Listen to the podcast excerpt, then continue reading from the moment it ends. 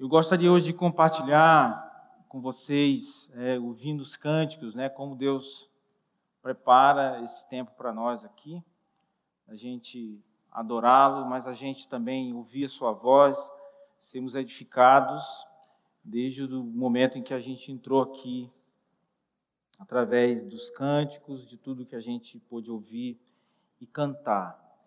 E eu queria compartilhar com os irmãos o Salmo 146 hoje à noite. Salmo 146. O salmo diz: Aleluia! Louve, ó minha alma, o Senhor. Louvarei o Senhor por toda a minha vida, cantarei louvores ao meu Deus enquanto eu viver. Não confie em príncipes, em meros mortais, incapazes de salvar. Quando o espírito deles se vai, eles voltam ao pó. Naquele mesmo dia acabam-se os seus planos. Como é feliz aquele cujo auxílio é o Deus de Jacó, cuja esperança está no Senhor, no seu Deus, que fez os céus e a terra, o mar e tudo que neles há, e que mantém a sua fidelidade para sempre. Ele defende a causa dos oprimidos e dá alimento aos famintos. O Senhor liberta os presos. O Senhor dá vista aos cegos.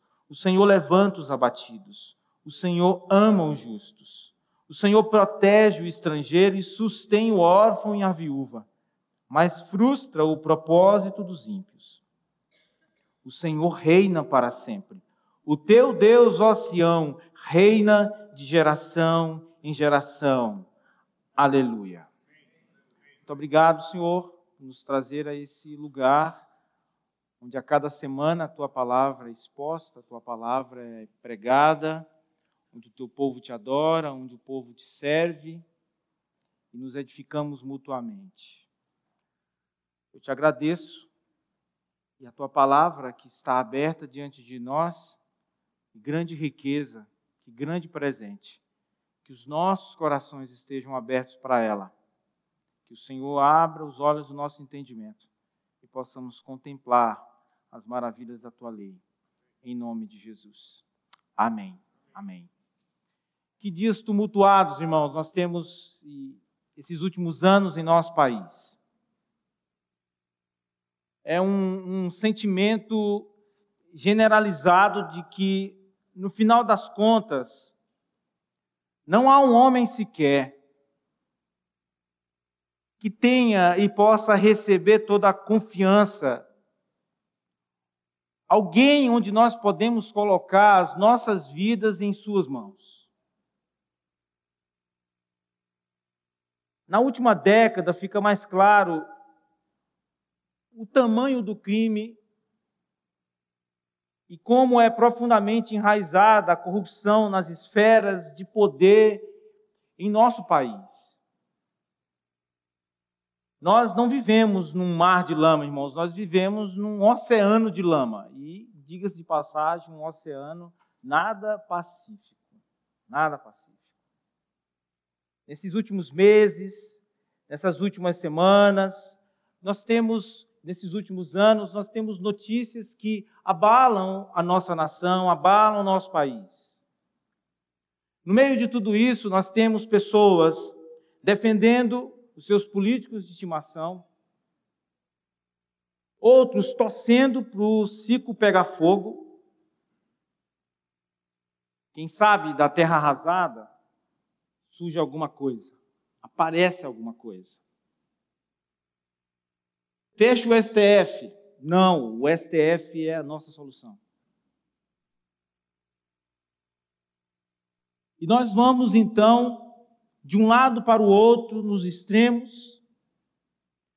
Outros preferem a volta do que já se foi, porque acha que vai redimir o país. Outros vão dizer que tal, se a monarquia voltasse, seria melhor. Alguém, alguém até mesmo disse e sugeriu para devolver Brasil para Portugal. Quem sabe vai ter o pão de o, aquele lá de Belém, né? o pastel de Belém como algo nacional, né? Vai ver Neymar e Cristiano Ronaldo jogando juntos, né? Lá, na mesma seleção.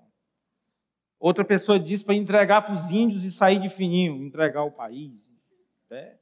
E assim. E de quatro em quatro anos nós temos eleições, devemos participar. Mas veja que agora nós temos assim coisas extraordinárias acontecendo que há 20 anos atrás talvez isso não acontecesse. Nós temos pessoas compartilhando nos seus blogs, compartilhando nas suas páginas lá no, no Instagram, é, trechos de discursos parlamentares, compartilhando via WhatsApp. O povo sentado e parado para assistir é, TV Senado, TV Câmara, TV Assembleia, sessão do STF. Hoje todo mundo sabe quantos ministros tem o STF. Quem está doente, quem está perto de sair, quem inventou uma febre para não votar. As pessoas já sabem as matérias que serão votadas. Muita coisa. Hoje as pessoas entendem tudo do rito, do, do rito de impeachment, de suplência. Hoje entendem sobre as filosofias dos partidos, sobre visões econômicas, sociais, e entendem muito bem sobre a podridão da máquina pública. Esse conhecimento todo fez aumentar a nossa tristeza. Mas a opção de não saber é bem pior. É bem pior. Talvez você esteja animado com as últimas notícias, as últimas da semana. Talvez você esteja desanimado com as últimas da semana, ou esteja animado, não sei. Dependendo de que lado você está, está animado, está desanimado. Mas eu quero te avisar que eu não vou trazer nenhuma solução política. Aí vocês, graças a Deus. Mas eu espero que o seu coração ele seja tratado, que o seu coração seja afinado com a palavra do Senhor. Às vezes nós colocamos a nossa esperança, a esperança de nossa vida, irmãos, nas mãos de pessoas que não podem nos dar esperança e não podem resolver os nossos problemas, os nossos reais problemas. Hoje o Salmo 146 ele tem essa é, essa missão de corrigir isso no nosso coração. E esse salmo vai nos lembrar hoje que devemos colocar a nossa confiança e a nossa esperança naquele que reina e cujo domínio nunca terá fim. Essa é a verdade desse texto para nós. E a primeira coisa que ele vai nos ensinar é que nós não devemos colocar a nossa esperança em mortais como nós. Mesmo nos mortais que são poderosos, que detêm poder em suas mãos aqui. Esse salmo ele é precioso porque ele está encerrando o saltério. Esse, e ele vai abrir uma sequência de cinco salmos, chamado e conhecido como os salmos de aleluia. Eles começam com aleluia e eles terminam com aleluia. 146, 147, 148, 149 e 150. Este é um dos últimos salmos desse maravilhoso saltério. E os salmos eles são especiais porque eles nos ensinam a orar. Os salmos são especiais porque eles nos ensinam o que cantar para o Senhor. Os salmos eles colocam em palavras sentimentos que temos ou estamos tendo dificuldade em expressar. Eles, eles nos ajudam a articular diante de Deus a nossa tristeza, a nossa desesperança, a nossa indignação, a nossa raiva. Os salmos são a língua da oração dividida em 150 capítulos. Então, use os salmos para colocar palavras em sua boca. Essas palavras são inspiradas por Deus e te ajudam a expressar diante dos sentimentos que você tem e são característicos do mundo caído. Me lembro que quando eu fui acometido pelo Covid, e quase que eu pego a pista celeste, irmão, naquela. É? Que pena. E a minha irmã, ali no hospital, depois minha filha, minha esposa, é, eles leram todos os salmos para mim. E o quanto isso foi um bálsamo para o meu coração, né? porque eu, até para falar eu estava cansado e muito, muito desanimado. Meu pós-Covid foi muito terrível. Foram três meses sem conseguir dormir direito. Mas ele, elas liam para mim os salmos. Eu não, eu não consigo, eu não estou com forças para ler, mas eu gostaria que vocês lessem para mim. E o quanto isso foi precioso para o meu coração.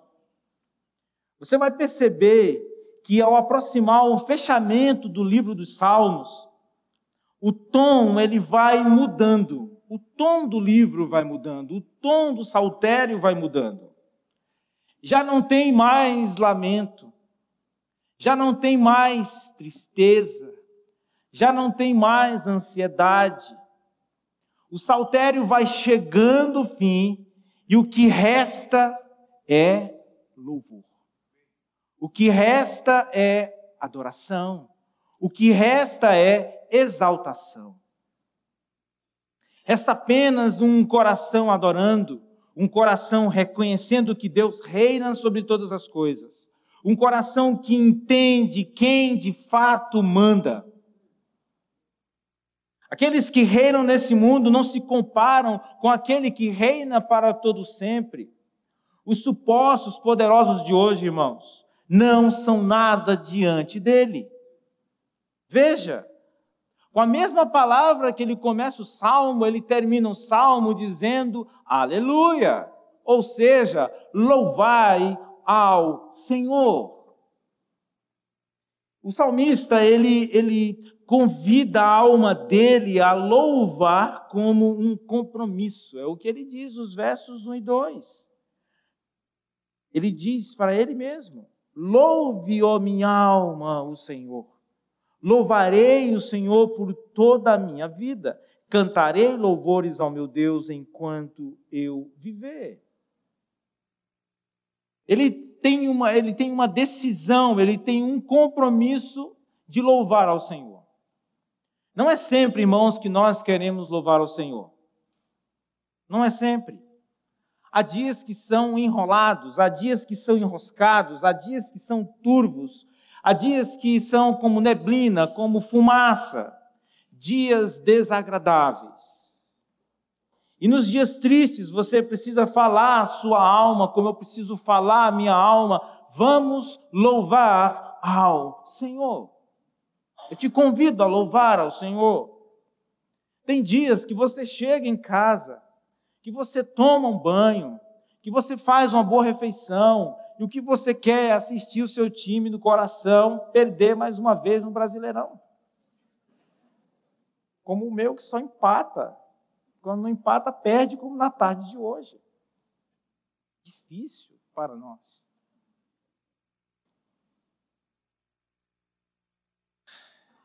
E de repente, é um telefonema.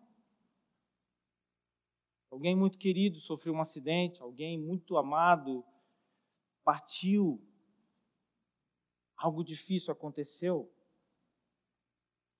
Enquanto a gente estava se acalmando diante das intempérias, mais uma situação, mais uma dificuldade. E aí vem o salmista falando para nós de louvor como um compromisso de sua vida. Terei o Senhor como mais importante, terei o Senhor como mais alto valor, o meu deleite por toda a minha vida. Enquanto houver fôlego, eu louvarei esse Deus. E eis o motivo porque vir aqui no domingo, frio pela manhã, muito frio à noite. Por quê? Louvar ao Senhor. Por que ir no agrupe? Uma quarta, depois de trabalho, depois de muito trabalho, você sair da sua casa e você ir se reunir com seus irmãos. Por que realizar culto doméstico? Por que fazer devocional diário? Porque é Ele quem supre minha vida. O suprir, irmãos de Deus, não depende, não depende da sua adoração. Não é uma barganha que você faz com Deus. Ele supre porque ele nos ama. Ele supre porque ele é fiel. Mas ao vir adorá-lo, ao vir adorá-lo, o seu coração ele é ajustado. Ele entra em sintonia com a vontade de Deus. É aqui na adoração que o relógio do seu coração é ajustado para ele funcionar corretamente. Aqui você lembra de quem fato manda, de quem fato domina de quem de fato reina é o Senhor. Ele também nos encoraja a considerar a tolice de colocar nossa confiança nos poderosos, nos maiorais. Nós tendemos a achar, irmãos, que quem controla os nossos dias são homens e mulheres poderosos. São presidentes, são senadores, são deputados, são juízes, são ditadores. E aí coloco minha esperança nas mãos deles. O salmista conhecia bem tudo isso. Você lembra que Israel ele teve vários reis desobedientes, vários reis desobedientes ao Senhor. Outros se renderam a ele. Mas mesmo esses que se renderam ao Senhor, eram falhos, eram inconstantes. Eles falharam feio com Deus. E quando eu leio, leio o livro de Primeiro Reis, quando eu leio o livro de Segundo Reis, o que, o que eu encontro? O que, que eu acho ali? Eu encontro reis que são imperfeitos, e esses reis imperfeitos, inconstantes e muitos deles desobedientes me lembram que há somente um justo rei, um perfeito rei que ainda está por vir. Mas Deus sempre cumpriu seus propósitos, irmãos, redentivos em toda a história, mesmo com a inconstância de homens caídos, mesmo com a desobediência e rebeldia de homens sem temor ao Senhor. E o Provérbios 21, verso 1, vai nos dizer que Deus move o coração do rei, que ele inclina a vontade do rei, do maioral, do poderoso, para cumprir a sua vontade. O Senhor usa os poderosos para que os seus objetivos sejam alcançados. Nós temos esse saudosismo, né? Que naquela época era a época de ouro. Irmãos, a verdade é essa que depois da queda não existe, não existiu época de ouro no mundo. Aí nos lembramos dos anos 90, dos anos 80, 70, eu vou até 70. E 5. Você vai lembrando que época, que maravilha. Irmãos, nós vivemos num mundo quebrado. Lembre disso. Nós vivemos num mundo quebrado. E aí dizemos, quem sabe se colocarmos pessoa A, pessoa B, viveremos aquele tempo, por isso a gente morre de medo de que o outro ganhe. Não coloque a tua confiança em príncipes. Não coloque a tua confiança em meros mortais o brasileiro, ele ama essa ideia de que alguém vai salvar, de que alguém aqui vai resolver os nossos problemas. Na saúde, na educação, na economia, emprego, aposentadoria. A ideia de que os governantes cuidarão dele em tudo. O brasileiro tem realmente uma grande idolatria em relação ao Estado. Veja o que ele diz no verso 4. Quando o espírito deles se vai, eles voltam ao pó. Naquele mesmo dia acabam-se os seus planos. Ele diz que essas pessoas são mortais como nós, eles não são super-homens, não são salvadores da pátria. E às vezes pensamos neles como quase sobre-humanos, parecem especiais, têm foro privilegiado, têm muita influência, muito dinheiro e parece que são maiores que a própria vida. Mas eles são pó são pó. Nenhum deles é capaz de te levar a desfrutar do paraíso. Nenhum deles é capaz de morrer em teu favor para pagar a tua dívida eterna com Deus. Eles não podem salvar você. Às vezes parece que eles mexem conosco, porque as decisões que eles tomam mexem com o nosso salário ou com o seu com o meu, mexem com o nosso conforto. Mas não se esqueça que não são eles que mandam na sua vida. Gasolina subiu, desceu, diesel subiu. Está com carro a diesel, quer vender, quer fazer alguma coisa com esse carro, não dá mais. Mas o domínio, irmãos, o domínio é do Senhor. Não esqueça disso. Estou aqui hoje para te lembrar isso somente. Eu sei que você sabe.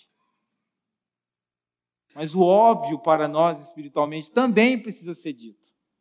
Precisa ser dito. A segunda coisa importante é que nós devemos pôr os nossos olhos no Deus verdadeiro, é o que ele nos diz nos versos 5 e 6.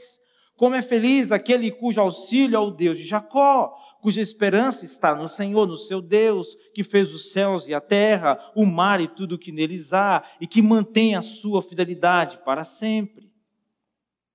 Ele nos dá uma alternativa segura, nos dizendo em quem nós devemos confiar. Ele primeiro nos diz em quem não confiar. Mas agora ele nos diz em quem devemos confiar. Quando ele diz o Deus de Jacó, irmãos, é interessante isso. Ouvi anos atrás, né? O Edson falando sobre esse texto, Salmo 46. O Deus dos fracos, o Deus daquele que não tem caráter,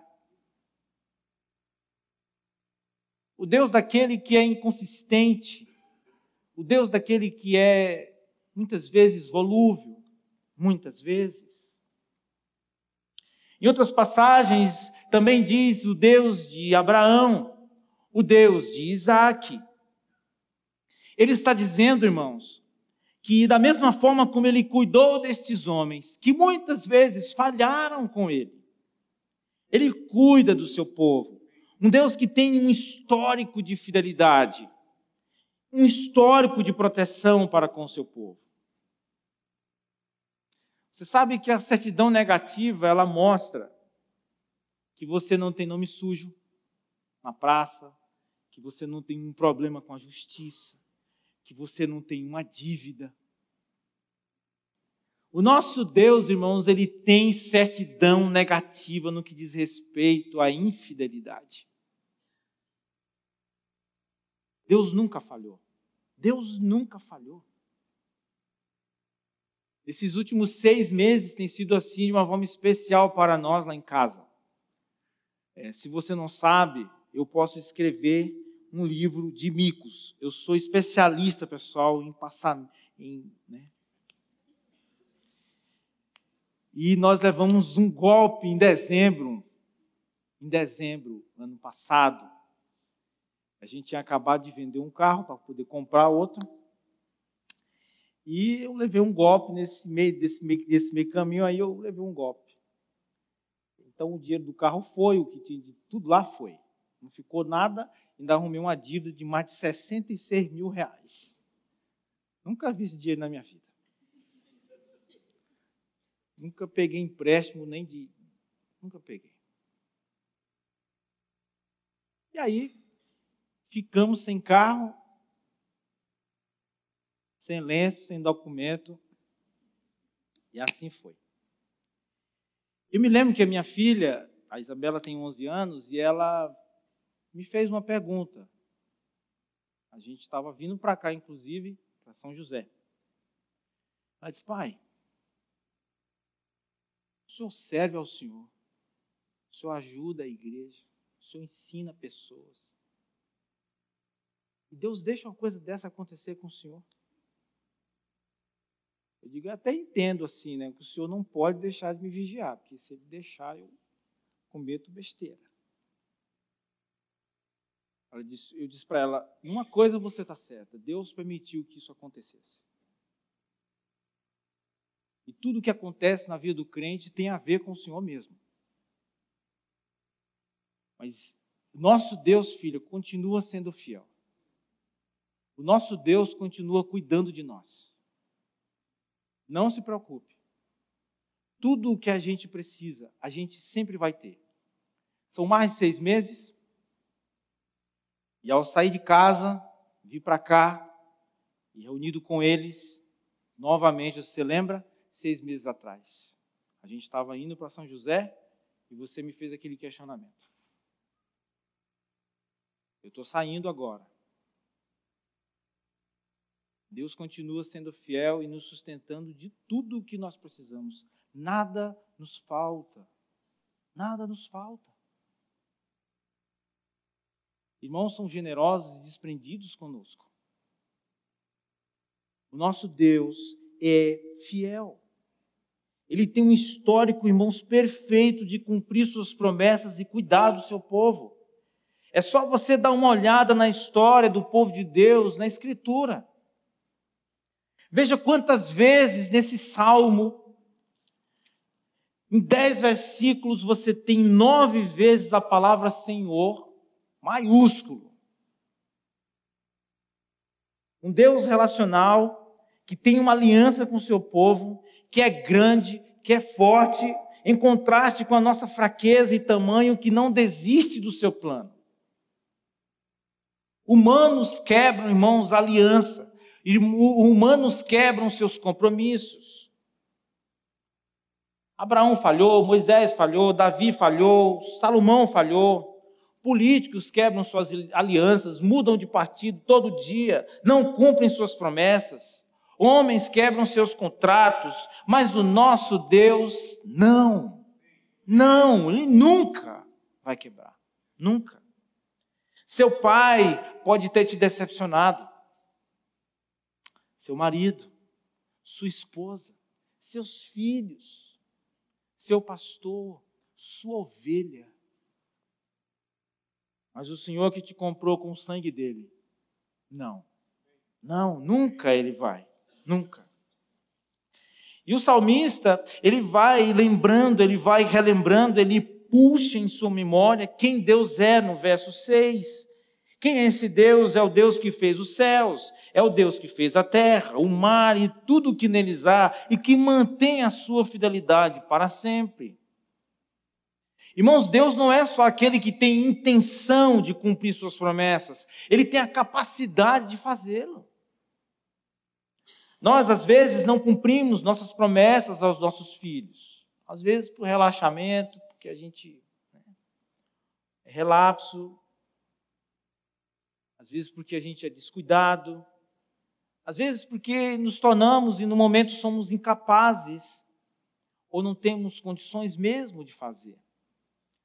Há homens que dizem a respeito do poder: ah, quando eu chegar lá eu vou resolver o problema da fome, vou acabar com a corrupção, eu vou acabar com o desemprego. Eles não têm esse poder que acham que têm. Para cumprir o que eles dizem que vão fazer. Lembre, o nosso Deus criou o mar. O nosso Deus criou cada ilha que existe nesse mundo. Ele projetou cada tipo de peixe, cada tipo de ave, mamífero. Ele criou, irmãos, tudo, tudo. Ele tem poder. E se a tua confiança estiver nele, você vai andar bem. Não tem congresso para vetar os projetos de Deus. Não há juízes que limitam o poder de Deus, ou que possam impedir que seus decretos sejam cumpridos. Me diga um. Não existe. Não tem grampo que possa pegar o nosso Deus fazendo coisas escusas. Ele é puro, ele é santo. Não há nele trevas nenhuma. Não tem processo de impeachment que possa retirar o nosso Deus do trono. Não tem golpe de Estado capaz de tirá-lo de lá. Você acredita? Esse Deus Todo-Poderoso, irmãos, não tem seu reino ameaçado. Ele está do seu lado, do seu lado. Do teu lado, como teu Deus, como teu redentor. Isso deve acalmar o seu coração. O seu coração. Esse Deus entende o que se passa e o Salmo nos mostra de maneira maravilhosa que ele vê as mazelas do mundo caído e as ramificações de todas essas coisas. Vemos que os homens tomam decisões econômicas que têm implicações, depois eles tentam resolver algo complexo, mas Deus entende todas as coisas. Os poderosos às vezes não entendem o problema, quanto mais a resposta. Mas Deus sabe de todas as nossas necessidades, de tudo que nós precisamos, e nada passa despercebido ao seu santo olhar. O planeta, irmãos, na verdade, ele está todo grampeado pelo divino, todo grampeado pelo Todo-Poderoso. Não tem processo, não tem nada que possa impedir. Ele sabe de tudo que se passa, tudo informa para ele toda essa situação do mundo. Não sei que trevas você tem passado nos últimos meses, nos últimos dias. As trevas podem chegar para alguém quando ele vai a uma determinada clínica para receber o resultado de um exame. Ou quando ele vai na, receber o boletim da UTI, onde está internado um, um amado seu. Ou então as trevas chegam para você quando aquele chefe te chama às 18 horas, às 18 horas logo, você vai ser demitido.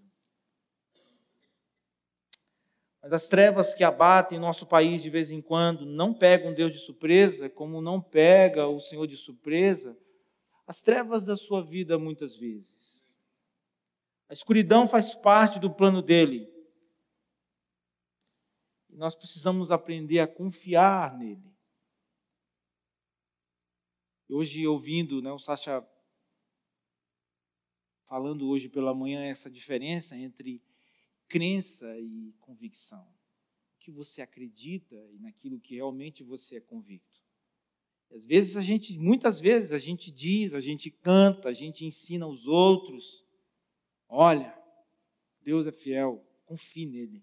Ele sabe o que faz. Só que quando acontece conosco, irmão, o desespero é grande. A gente se debate, a gente se desespera, a gente fica irado, a nossa ira é contra o Senhor. É o que está lá no Salmo, no, em Provérbios 19, 3.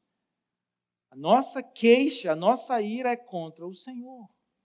Não gostamos nada, nada da forma como ele definiu, da forma como ele determinou, da forma como ele decidiu. Nos queixamos do Senhor. Por isso ele vai usar essa palavra aleluia, que é como parênteses que guarda um salmo, e essa palavra é uma ordem. Está aqui no imperativo: louvem ao Senhor. Louvar ao Senhor é uma declaração de fé e vem de um coração grato que sabe quem manda de verdade. E use essa palavra com entendimento. Fazendo isso, a hora do seu coração, ela vai se ajustando, ela é ajustada ao Senhor. Inclusive, precisamos corrigir esse negócio de que nós vamos assistir o culto. É você que está em casa também. Tem músicos que deviam estar aqui, né, pastor? É isso aí. Ainda tem isso. E muitas vezes a gente sai de casa com essa coisa, eu vou, eu vou, para, o, eu vou para o culto, não, vou assistir o culto. Não, você vem para cultuar. Você vem para adorar ao Senhor. E a gente fala às vezes como se a gente estivesse indo para um teatro, para um cinema. Não, nós vamos prestar um culto ao Senhor, nós vamos servir, nós vamos trabalhar, vamos adorar ao Senhor. Então você deve dizer à sua alma todo domingo: louve, ó minha alma, ao Senhor.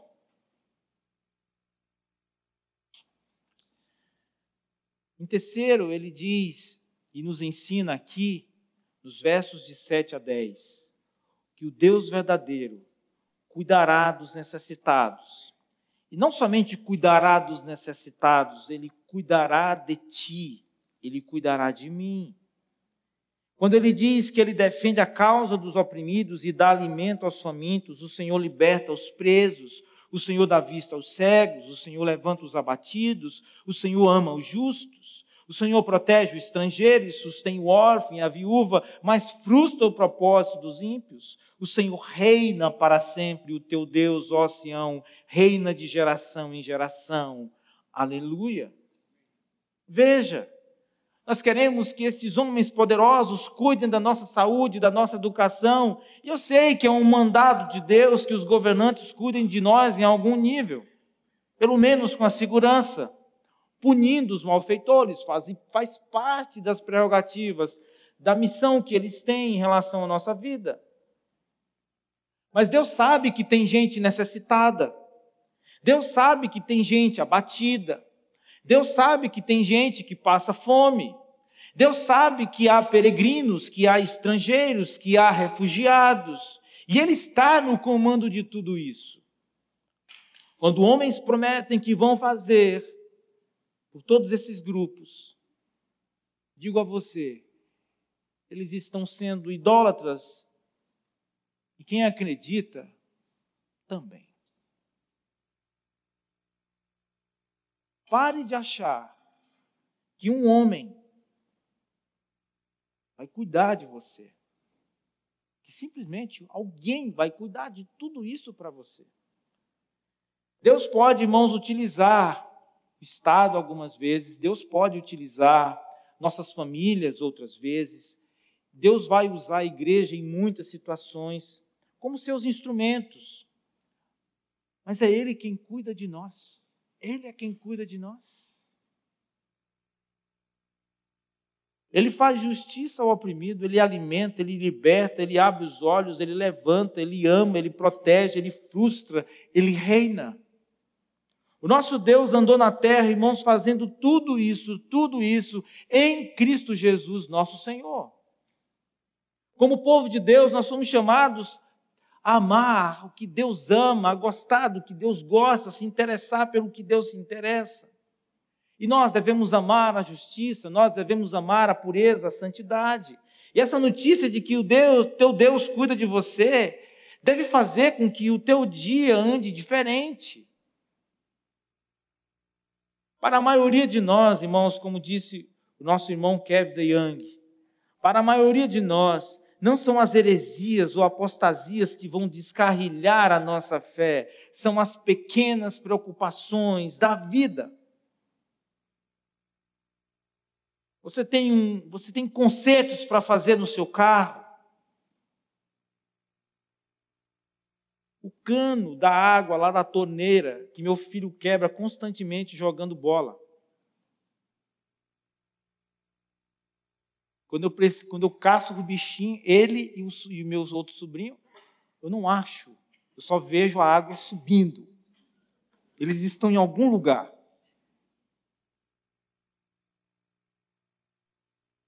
As crianças precisam ir ao médico. Você não terminou o imposto de, a sua declaração de imposto de renda, já passou. Sua conta bancária que você precisa ver, ela está estourada. Você precisa ir na casa da sua mãe, do seu pai. Você prometeu ir lá, mas não foi ainda. São, é a organização para você que está noivo, está perto do seu casamento, você está naquela loucura, né? Terminar de preparar tudo. Você que não tirou boas notas no primeiro semestre, precisa correr nesse segundo, desesperadamente. Tem que terminar o TCC. Prazo de entrega daquele serviço, irmão, já chegou. precisa ir ao supermercado, precisa de um emprego. Aquela máquina de lavar, onde eu chego em casa, a máquina de lavar, ela diz, Cátia diz assim, vai ver onde é que está a máquina de lavar. E eu fui ver a máquina de lavar, ela disse, veja onde ela está. Ela estava para entrar em casa. Ela estava saindo da área de serviço entrando na nossa casa. Parkinson, não sei o que é aquilo que ela teve. Você precisa consertar. Ele disse outra notícia: o identificador queimou. Diga mais alguma coisa. Eles recebemos um recado da escola, né? Precisamos resolver. Mamãe precisa ir ao médico. Precisamos resolver. E nós temos muitas demandas, irmãos, muitas demandas, e essas coisas muitas vezes elas não somente sufocam, mas elas, nos, elas drenam a nossa energia e nós perdemos o foco do Senhor. É possível que essa semente da palavra que está sendo lançada hoje, ela caia num terreno espinhoso e seja sufocada pelas atividades e demandas que você tem no seu dia a dia que ela não seja sufocada pelas notícias políticas, que ela não seja sufocada pelas notícias da economia, que a paz de Deus não seja roubada do seu coração. Pode ser que a esperança que esse Salmo 3, Salmo traz para nós, ela seja sufocada amanhã por essas coisas. Mesmo nós que vamos para a BCB, aquele restaurante lá. E ouvindo as melhores palestras do mundo, pessoal. Mas a gente recebe mensagens, notícias durante a semana, que se a gente não tomar cuidado, roubam a nossa paz, a nossa alegria e confiança no Senhor. Ao invés de se preocupar, você deve adorar. Alguém já disse que preocupação é uma conversa que você tem consigo mesmo sobre coisas que você não tem condições de resolver. Mas que a oração é, é uma conversa que você tem com aquele que pode todas as coisas. E existem muitas coisas que você não tem como resolver, que você não pode resolver então você vai orar. E mesmo aquelas que você entende que pode resolver, mas também deve orar. A nossa vida, irmãos, a nossa caminhada com Deus é uma vida de dependência todo o tempo e uma vida de louvor, uma caminhada de adoração ao nosso Deus. Então, para a gente pensar, para a gente viver, quando bater em segurança, irmão, adore a Deus por sua fidelidade. Quando bater o medo, adore por sua proteção. Quando bater a solidão, adore a Deus por sua onipresença e imensidão. Quando bater ira e o senso de injustiça, adore a Deus, o justo juiz que tudo vê. Deus cuidará de ti. Lembra desse hino? Deus cuidará de ti em cada dia proverá, sim, cuidará de ti, Deus cuidará de ti. E o que eu fiz para merecer tudo isso, irmão? Nada, nada. E aí está a maior prova de que Ele nos ama.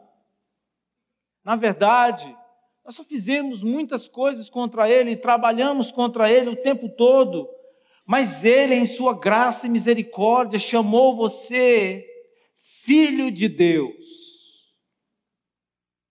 Antes da fundação do mundo, para ser dele por meio de Jesus. Ele te tirou da lama da perdição. Ele te vestiu quando você estava nu, com a justiça dele, tirando esses farrapos imundos do pecado. Foi ele que te amparou quando você estava necessitado. E é Ele que vai fazer você chegar ao final. Ele é fiel. Irmão, teu coração e o meu foi criado para adorar. Por isso que nós gostamos de adorar pessoas poderosas, inclusive políticos. Eles podem ser honrados e muitas vezes admirados, mas nunca, nunca adorados. Apenas em Jesus Cristo, Filho de Deus encarnado, nós encontramos alguém de fato digno de nossa adoração. Pois ele fez e demonstrou na sua morte e ressurreição que ele é plenamente capaz de cuidar de nós. Aleluia!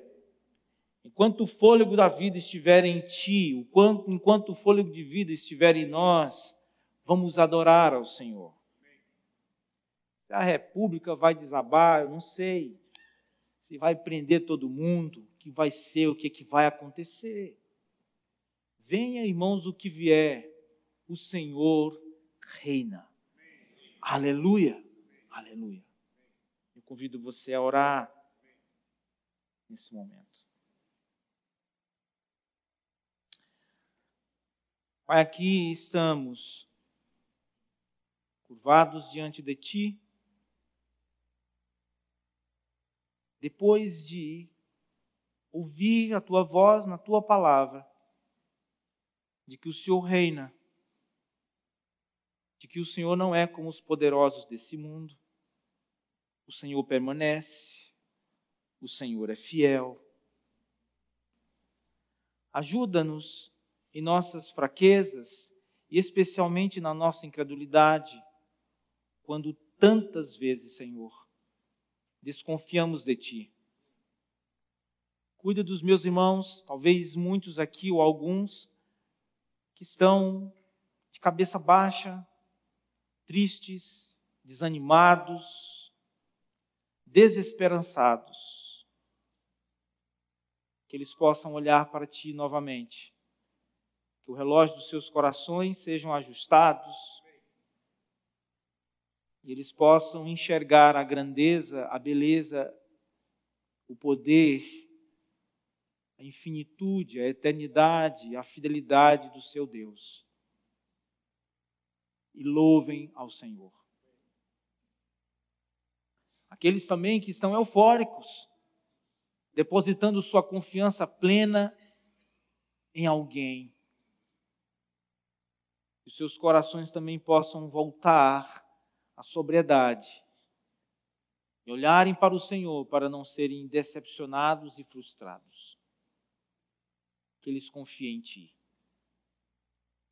Tem misericórdia de nós, Pai, e ajuda-nos. E nós te louvamos, porque o Senhor não tem somente poder, mas o Senhor faz exatamente o que o Senhor planejou. Nada te impede, ninguém te impede. Agindo o Senhor, quem vai impedir? Gratos, nós oramos. E oramos porque podemos Oramos porque devemos orar. E oramos no nome santo de Jesus, nosso bendito Salvador. Amém. Amém. Amém. Deus abençoe, meus irmãos.